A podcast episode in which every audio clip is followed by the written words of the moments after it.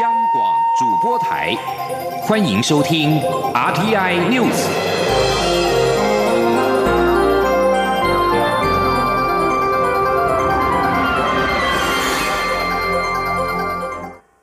各位好，我是主播王玉伟，欢迎收听这节央广主播台提供给您的 RTI News 新闻。首先带您关注。对台友好的捷克布拉格市长赫瑞普这次随随同参议长维特奇再次来台访问。他今天上午应外交部邀请与媒体见面，针对中国外长王毅威胁捷克要为这一次访台付出代价的说法，赫瑞普表示完全不能接受，因为捷克的一中政策与所谓的一中原则不同，捷克有权自己做出决定。不仅如此，赫瑞普也相信捷克这一次访台之举，应可激励欧盟其他国家。前天记者王兆坤的采访报道：布拉格市长赫瑞普在外交部举办的活动上表示，这一次访台行程非常紧凑，其中特别想与台湾各界分享的活动，包括与华航代表会面。他很高兴华航对台北布拉格直航航班有高度兴趣。还有参访木栅动物园，相当欢迎穿山甲将来到布拉格。另外是拜会公研院，期待公研院未来能在布拉格设立据点。媒体关注焦点大多集中在中国外长王毅对捷克的威胁言论。赫瑞普表示完全不能接受。但新建德国、法国、斯洛伐克等欧洲国家对此威胁有着相同感受。赫瑞普说：“This time the delegation is not just from Prague. There are senators with constituencies all over the country.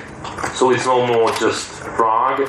And I believe that as that this visit Could be also.” Inspiration for other countries in EU。关于捷克的对中政策，赫瑞普强调，捷克政府的一中政策与所谓一中原则不同，在一中政策下有着更多弹性。我们当然可以拜会我们想访问的人。赫瑞普进一步指出，中国曾承诺要投资捷克，但大部分都未落实，更齿言互利共享，且从数据上来看。中国投资的效益被过度高估，其对捷克 GDP 的影响其实不到百分之一。像是捷克的外来投资，中国只占百分之零点四二，捷克对中国的出口也仅有百分之一点五，并持续下滑中。捷克参议长维特奇在立法院演说时的“我是台湾人”引发回响，媒体询问赫瑞普是否有意跟进表态，赫瑞普表示：“我是台北市民。”因为上次访台时曾获赠台北市荣誉市民。中央广播电台记者王兆坤台北采访报道。继续关家国关心国家的防疫物资，有口罩国家队厂商将中国制口罩混入政府的征用实名制口罩，遭勒令停业。蔡总统今天痛批此举非常不可原谅，让国人暴露在疫病风险之下，影响国家队的形象与信誉。总统强调，已经要求彻查还有没有类似情势，并且确保市面上的征用口罩、防疫物资都必须要符合标准。今天央广记者谢霞欣的采访报道：口罩国家队成员佳利科技以进口中国制口罩混充实名制口罩，震惊台湾社会。蔡总统四号出席活动，被问到此事时，也强调，口罩实名制征用的口罩必须是国产且为医疗等级。近来有业者拿进口不合格的口罩给政府征用，此事非常不可原谅。总统说：“非常的不可原谅，因为让我们的国民暴露在疫病的风险之下，同时也让我们口罩国家队这个受到影响，在尤其在形象上受到影响，跟社会信赖上受到影响啊。那我们觉得这是一个很不可以原谅的事情。”总统表示，除了司法机关已经开始侦办此案以外，也已要求行政团队必须彻查有无类似情事。行政机关必须尽所有可能来确保市面上流通的国家征用口罩以及防疫物品都要符合防疫标准。总统也希望大家可以更有警觉，共同防堵这些不合格的口罩或防疫物资流通。至于业者称国家队口罩征用量不均，总统说相关主管机关都已做了回应，但他认为不论有多少困难，有什么样的情况，最重要的是这些国家征用口罩防疫物资都必须符合标准，这样才能确保国人能有效防治疫病，不能让国人暴露在风险之下。中央广播电台记者谢嘉欣采访报道。口罩国家队厂商爆出以中国制口罩鱼目混珠，行政院长苏贞昌今天表示，厂商因为个人利益让口罩国家队荣誉蒙尘，他对此表示相当的痛心愤怒。苏贞昌表示，厂商把经济部提供的口罩原料都用光，显然并没有做不来、负担很重的情况。厂商的行为不但是诈欺，更违反了药事法，主管机关会依法严办。前天记者杨仁祥、王维婷的采访报道。口罩国家队厂商佳利科技进口中国制口罩混充实名制口罩，被卫福部食药署勒令停工。口罩国家队出包，引发舆论哗然。行政院长苏贞昌四号受访时表示，厂商国人不眠不休，把口罩日产能增加到每天两千万片。现在因为厂商为了个人利益，用中国口罩鱼目混珠，出问题之后还大拉拉的讲东讲西，个人行为导致国家队。荣誉蒙尘，令人痛心。苏奎表示，嘉利科技还有自己生产的盒装口罩在市面贩售，可见行有余力。且经济部提供的口罩原料也都用光，可见并没有负担很重的问题。苏贞常说，厂商之前没有反映问题，现在被查到了才哀哀叫。他都用光光，而且还说还要进口中国的啊来哎弥补，显然也不是。再进一步是，如果有任何状况，你应该提出来讲。什么都没有，现在被查到了才哀哀叫。根据相关的法律，这不但是诈欺，而且也是违反了药事法。嘉利公司三月间被查获进口中国口罩，已经是累犯。外界关注口罩国家队仿弊问题。苏贞昌表示，政府早就放宽厂商可以出口口罩，但是厂商应该明白标示，不能鱼目混珠。苏贞昌说，台湾口罩品质好，全世界也向台湾买口罩。如果有任何破坏团体荣誉的行为，都将由相关主管机关办理。中央广播电台记者杨仁祥、王维婷采访报道。针对中国大陆制口罩混入实名制口罩，国民党主席江启臣今天表示相当遗憾，要求政府清查是否有其他的类似个案。他并且质疑，连口罩都管不好，如何让人民相信接下来开放含瘦肉猪、瘦肉精美猪，政府有能力能够管理好呢？今天记者刘品希的采访报道。口罩国家队成员佳利科技公司进口中国大陆制非医用口罩。分装改标后混充实名制口罩出货，引发轩然大波。对此，国民党主席张启臣四号上午出席记者会受访表示，过去口罩征购由国家统一进行采购分配的过程，这才是政风与检调单位应该注意查办之处。但前阵子政风单位却查第一线的卫生局长，令人错愕。该防范的反而没有做到，令人遗憾。张启臣强调。政府应该清查是否还有其他个案，不是震怒就可以避免。他并批评连口罩都管不好，如何让全民相信政府有能力管好接下来要开放的瘦肉精美猪？他说：“那到底还有没有其他类似的个案？我们也要求政府应该要查清楚。这不是震怒就能够避免的，而是要真正拿出具体的查查作为出来，把真相呢？”告诉民众啊，不要让民众啊，第一个被感觉被欺骗，第二个对政府没有信心，第三个更重要的是，如果连口罩都管不好，你要如何让人民相信你接下来要开放的含瘦肉精猪肉，你是不是有能力管理好？国民党文传会主委王玉敏四号上午也举行记者会，指出嘉里科技公司先前已经有违规记录，但只有罚款了事，导致更多的非医疗口罩流入市面。而卫福部长陈时中又透露，还有一家有类似情况。显然卫福部已经有掌握，但调查进度缓慢。他强调，连掌控较为单纯的口罩，政府都无法事前做好严密控管，让人质疑政府如何能够管好加工制品种类繁多，而且销售管道也众多的瘦肉精美猪。他呼吁蔡政府应该以人民健康为重，重新检讨含瘦肉精美猪进口的政策。央广记者刘聘熙在台北的采访报道。关注台湾经贸动态，美国参议员史考特日前致函美国贸易代表莱特海泽，呼吁与台湾就自由贸易协定展开协商，并且重启停摆多年的台美贸易暨投资架构协定 T 法对话。蔡英文总统上周宣布放宽美猪美牛进口限制，扫除台美贸易壁垒。史考特一号表示，美方必须采取具体步骤，以展现印太地区的重要性，也早该与台湾洽签自由贸易协定 FTA。台湾提供美国许多就业机会，是美国最大的外国投资者之一。台积电宣布在亚利桑那州投资，证明台美强劲的伙伴关系。而台湾也借由经贸开创新的外交情势。根据《印度时报》报道，中国的亲密盟友巴基斯坦正悄悄与台湾发展贸易关系。这次报道提到，巴基斯坦驻埃及开罗大使馆的贸易和投资专员哈克，在二号会见开罗台湾贸易中心主任叶仁成，讨论双方的贸易关系。哈克原本在社群媒体推特张贴这项消息，还贴出了双方合照，但随后担心遭北京当局谴责，一心将推文删除。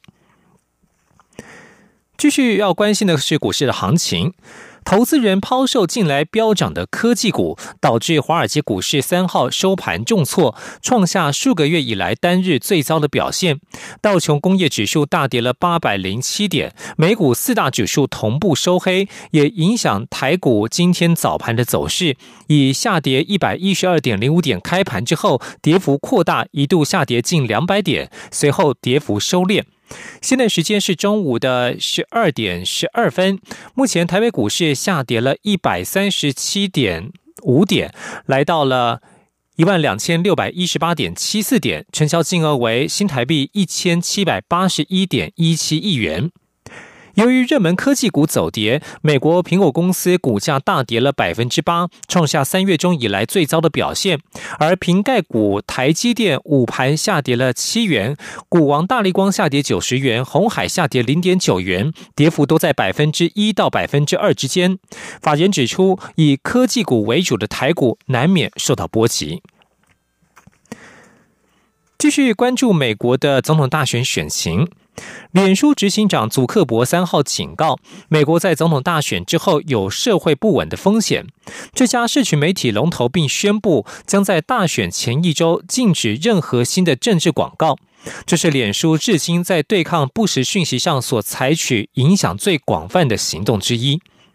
祖克伯在脸书发文表示，选举结果可能要数天甚至要数周才能够完成，全美国社会不稳的风险恐怕将会提高。为此，脸书将在选举日前一周禁止刊登任何新的政治广告，并且将针对试图劝阻人们不去投票的贴文加强措施。而在选后，脸书将透过把用户重新引导到大选结果的正确讯息，来消弭任何不实的说法。另外，脸书也将开始对即时通服务 Messenger 设限，要求用户。一次不得把讯息转发超过五个人，借此抑制假讯息。因为俗称武汉肺炎的 COVID-19 疫情全球大流行，美国经济重挫、种族歧视引爆的社会冲突与混乱，通讯投票可能引发的弊端，都将影响美国选民的投票行为，也让十一月美国总统大选格外难以预测。日本朝日新闻最新的民意调查显示，日本首相安倍晋三这七年八个月以来的施政，有百分之七十一的民众予以肯定。被问到谁最适合接任首相时，以回答内阁官房长官菅义伟的受访者最多。根据日本朝日新闻社三号进行的电话民调，其结果显示，支持菅义伟的民众有百分之三十八。以上新闻由王玉伟编辑播报。大家好，我是中央流行疫情指挥中心专家咨询小组委员李炳云医师。武汉肺炎是透过飞沫传染，佩戴口罩能够有效降低传染风险。尤其在出入医疗院所时，请国人务必落实防疫措施，请全程佩戴口罩，避免飞沫传染。使用过的口罩请妥善丢弃，不造成环境污染。另外提醒大家，出入医疗院所时，随时保持双手清洁，保护自己，不让病毒上升。有政府，请安心。资讯由机关署提供。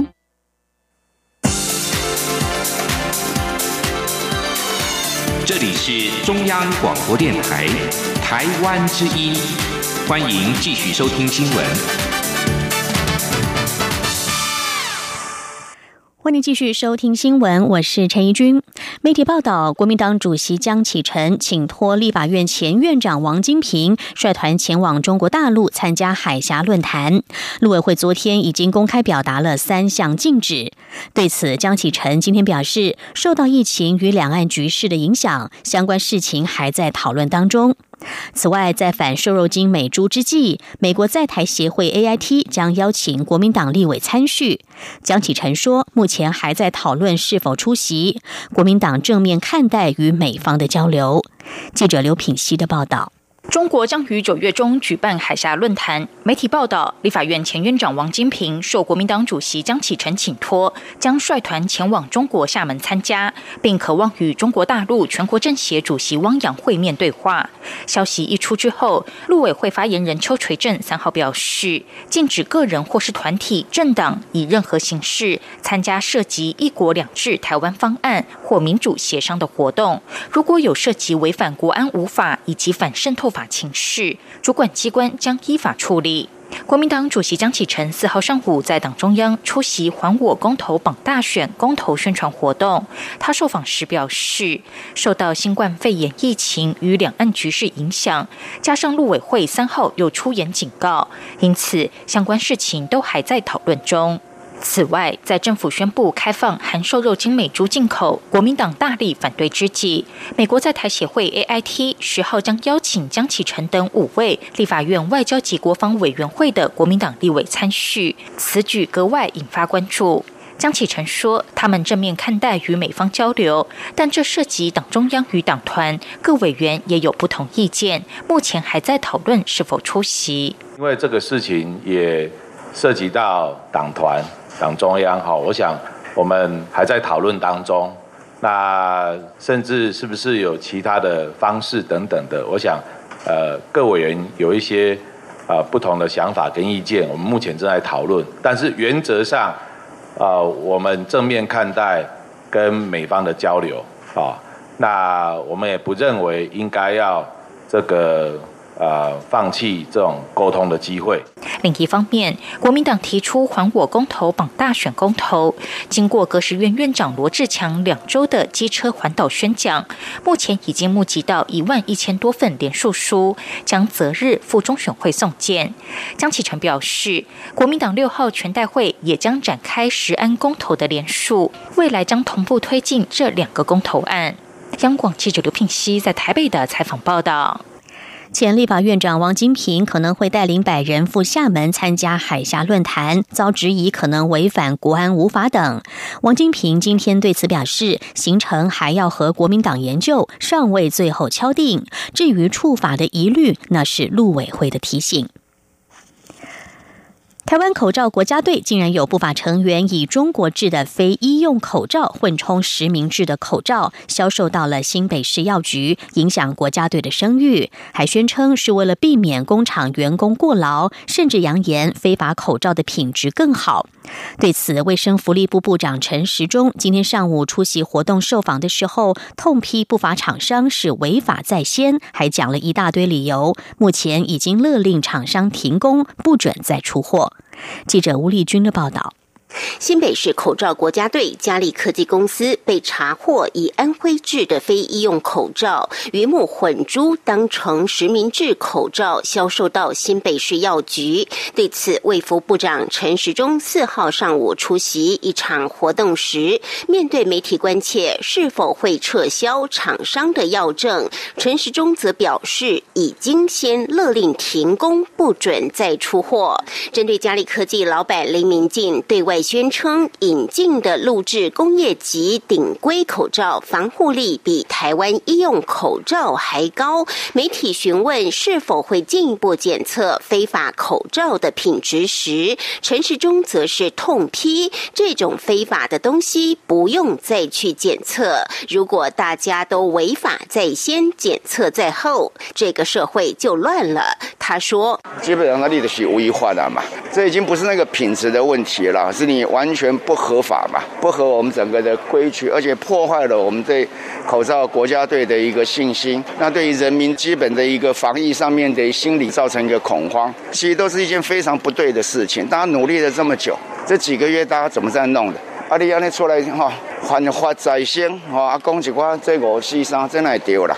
此外，对于林明进表示，之所以违法，是因为他们从大年初五迄今，员工每个月最多休两天。尤其国军自六月撤离后，只要有大厂拒缴征用的口罩，就要由他们关系不好的小厂帮忙补缺口，产线压力大。陈时中则表示，政府自六月九号起，口罩征用量。从每天两千万片降到八百万片，同时依各家厂商的产能减征到百分之四十七，而且还不要求每天上缴。例如六月该缴的量可延后到七八月再缴，就是为了体谅厂商，并因应国外市场的需求。认为李明进根本是在混淆视听。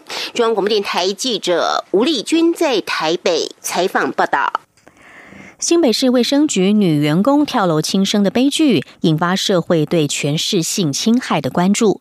针对现行的全市性侵害的刑度明显低于其他的性侵害罪，民进党立委范云与法界学者今天召开记者会，除了提出刑法修法版本。拉齐刑度上限之外，更新增了求职、信仰、指导、运用等关系与形态，让补习班老师对学生、主管对员工等全市性侵害的状态都能够明确适用，接住所有的受害者。记者刘玉秋的报道。两个月前，新北市卫生局林姓女员工跳楼轻生的悲剧，近期发生的邪教少龙仙女班、国家级教练性侵女选手等，在全市关系下的性侵案频传。但目前适用的刑法第两百二十八条，全市性侵害刑度仅六个月以上五年以下有期徒刑，明显低于其他妨害性自主罪的三年以上十年以下有期徒刑，样态也不够完整。为此。民进党立委范云与法界代表以及立新基金会就现行刑法性自主罪章有关权势性侵害的疏漏提出修法版本。范云指出，权势性侵较低的刑度上限，往往成为加害人利用来脱逃更重刑法的途径。他将提出刑法第两百二十八条修法，除了拉其刑度上限，明定刑度为一年以上十年以下有期徒刑外，更透过实际案例分析新。增求职、信仰两种关系，以及指导运用两种状态，让补习班老师对学生、机构主管对员工、教练对选手等全是性侵等状态都能明确适用。交通大学科技法律研究所特聘教授林志杰也指出，权力是无形的，这与强暴、武力介入造成的性侵外伤不同，全是性侵被害人污名化的问题也更为严重。因此，他赞同修法将全是。性侵的刑度拉宽，类型化处理。所以很多人会说，你就拒绝就好了，你就不要做这个工作就好了。那这个对被害人是非常非常不合理的要求哦，因为他本来就有一个法定的权利，是可以公平的跟人竞争，好好在职场工作。别人都可以受这个指导老师的指导来毕业，而我却必须要满足指导老师的性需求，然后我才能够拿到跟别人不用满足一样的一个权利。所以这对被害人非常不公平。范云也强调，相关数据显示，许多受害人因权势性侵难以站出来求助，需要整体配套。他并承诺，后续将监督教育部、警政、司法系统，强化性平教育与权势性侵的职能，提升大众对受害者的同理，才能接住每一位受害者。中广电台记者刘秋采访报道。而校园当中的霸凌问题也需要关心。中小学开学了，教育部与国立台湾戏曲学院以及六艺剧团合作，制作反霸凌舞台剧，搭配开学第一周的友善校园周。今天在台北市大安高工首演，后续将会在各地的校园营购巡回十五场，强化师生防治霸凌的观念。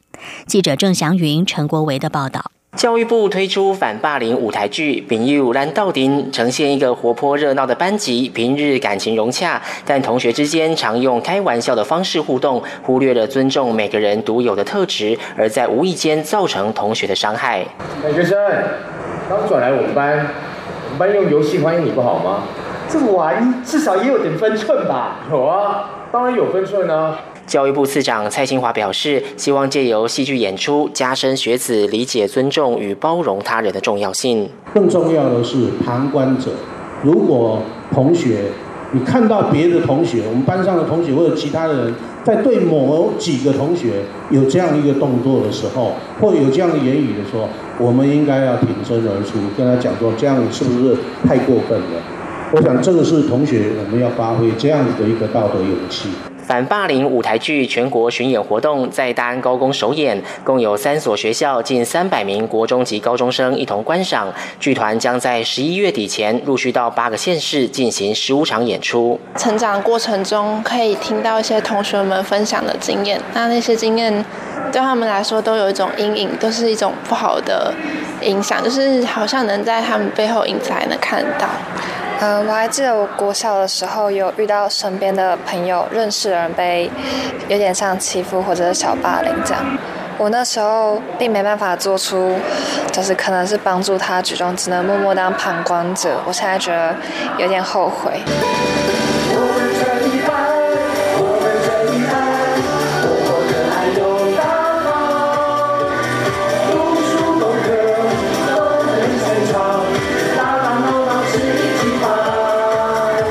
教育部这学期透过反霸凌舞台剧，引导学生以同理心反思，建立对霸凌事件的正确认知与防范方式，以凝聚校园的正向力量。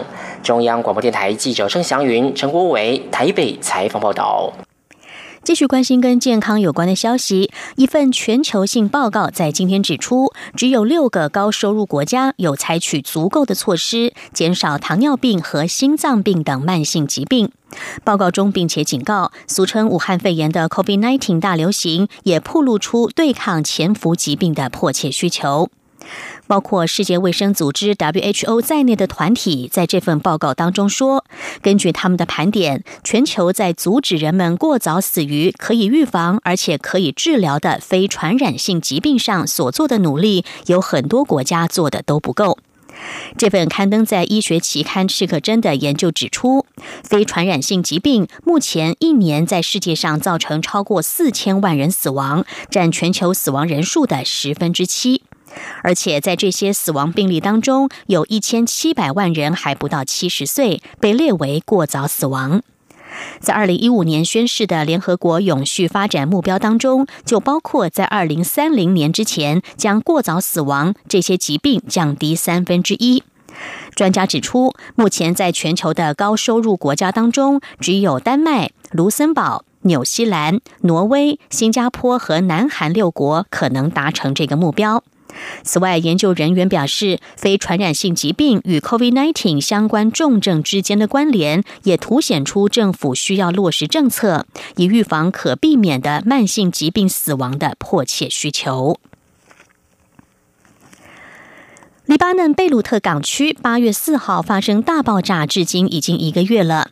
一名救援人员说，黎巴嫩搜救队三号在贝鲁特住宅区的一栋倾倒建筑物的瓦砾堆当中侦测到了生命迹象。